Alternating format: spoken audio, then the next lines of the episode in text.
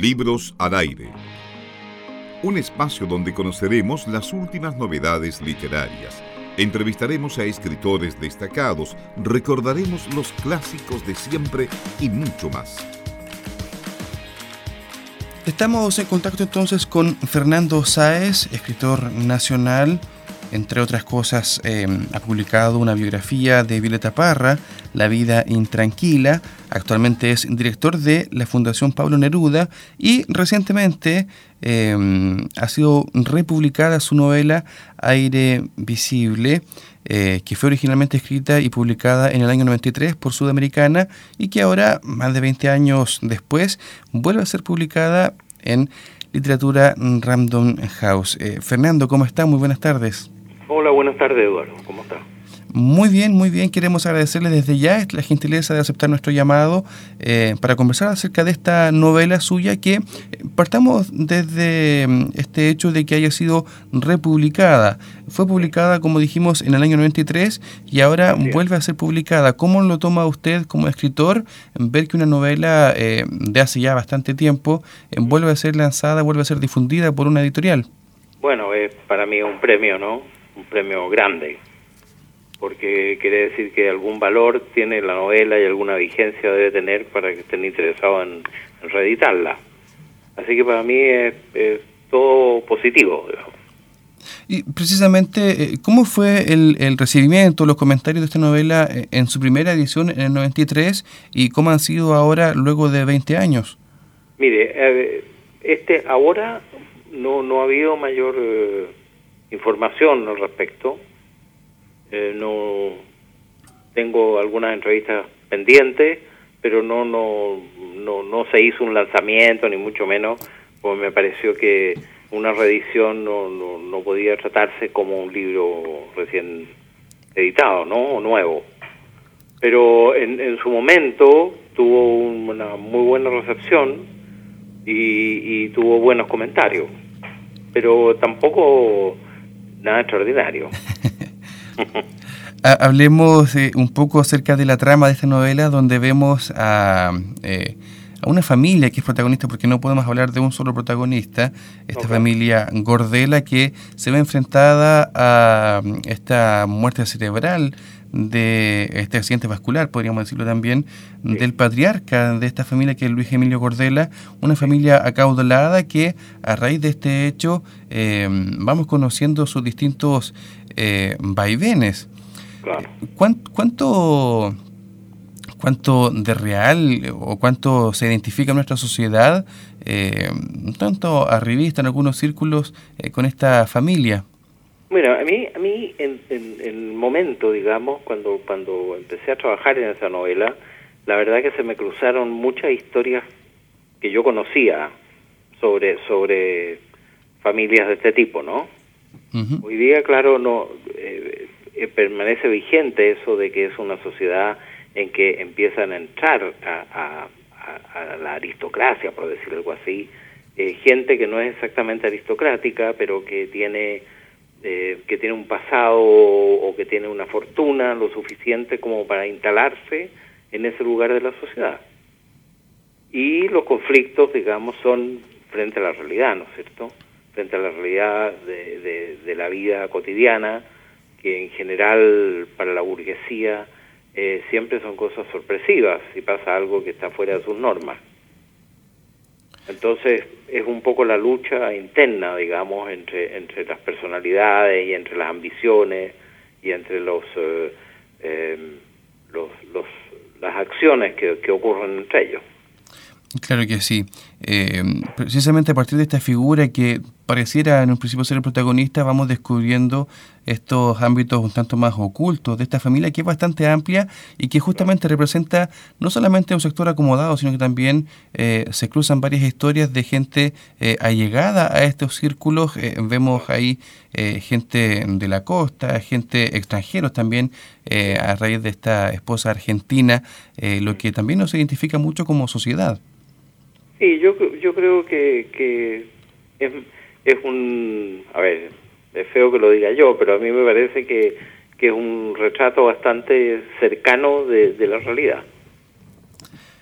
Claro que sí. También eh, queremos señalarlo, Fernando, nos llama, nos llamó la atención también este eh, protagonista encubierto, podríamos decirlo, que es el propio escritor del libro. Em, eh, digámoslo para que la gente también que no ha leído el texto pueda comprenderlo mejor.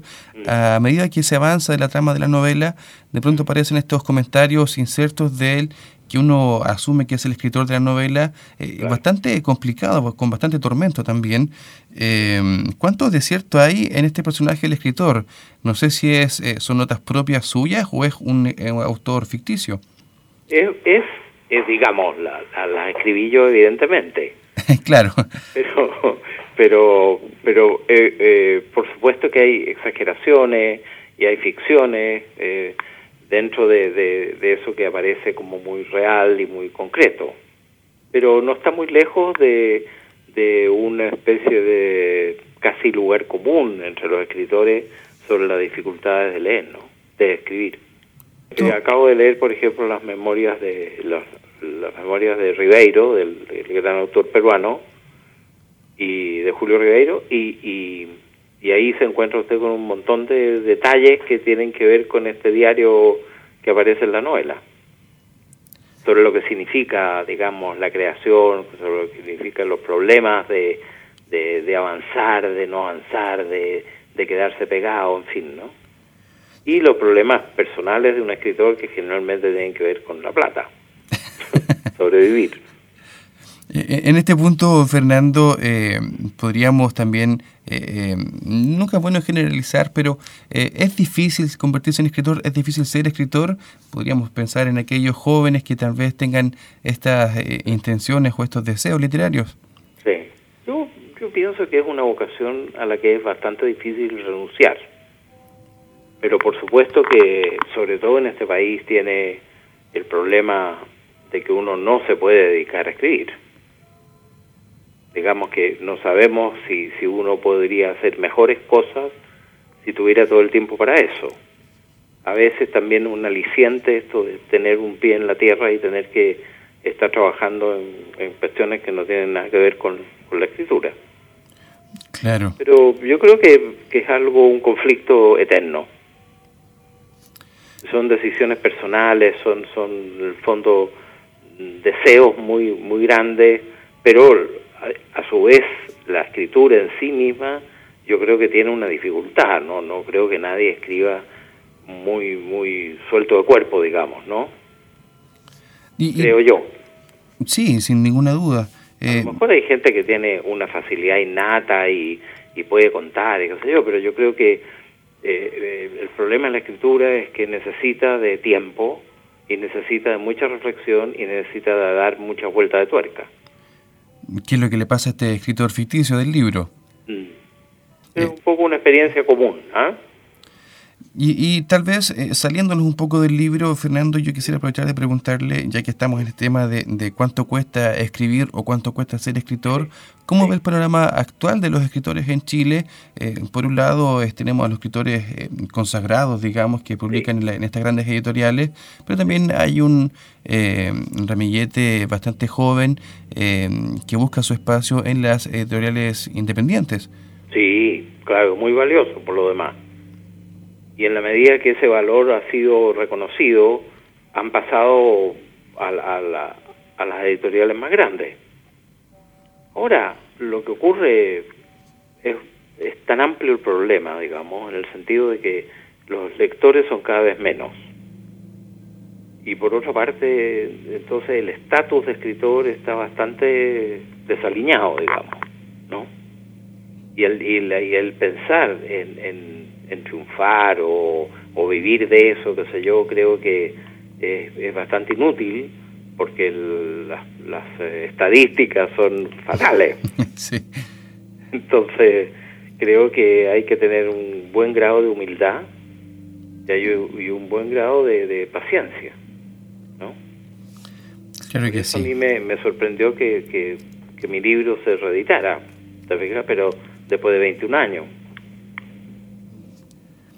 Em, Son sorpresas que uno de repente, a veces es más valioso lo que le dicen a uno los, lectores, un lector, dos lectores, que, lo, que, esa fama un poco que hoy día se ha transformado en algo medio frandulero, que no tiene mucho que ver con, con si uno quiere ser relativamente serio, ¿no? Claro que sí. Estamos conversando con Fernando Sáez, escritor nacional, quien ha visto republicada recientemente su novela Aire Visible, escrita en el año 93 y republicada ahora recientemente por eh, Random eh, House. Eh, Fernando, queremos agradecer estos minutos que nos ha dedicado y antes de cerrar quisiéramos preguntarle por los proyectos que vienen a futuro. Entendemos que el trabajo en la Fundación sin duda también le quita bastante tiempo.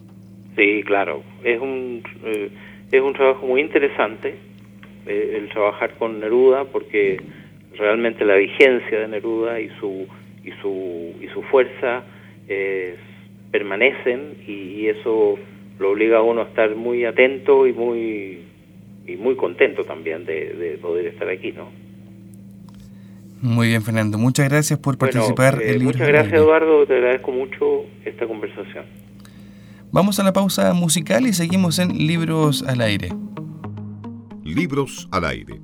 Siempre un placer en cada libro.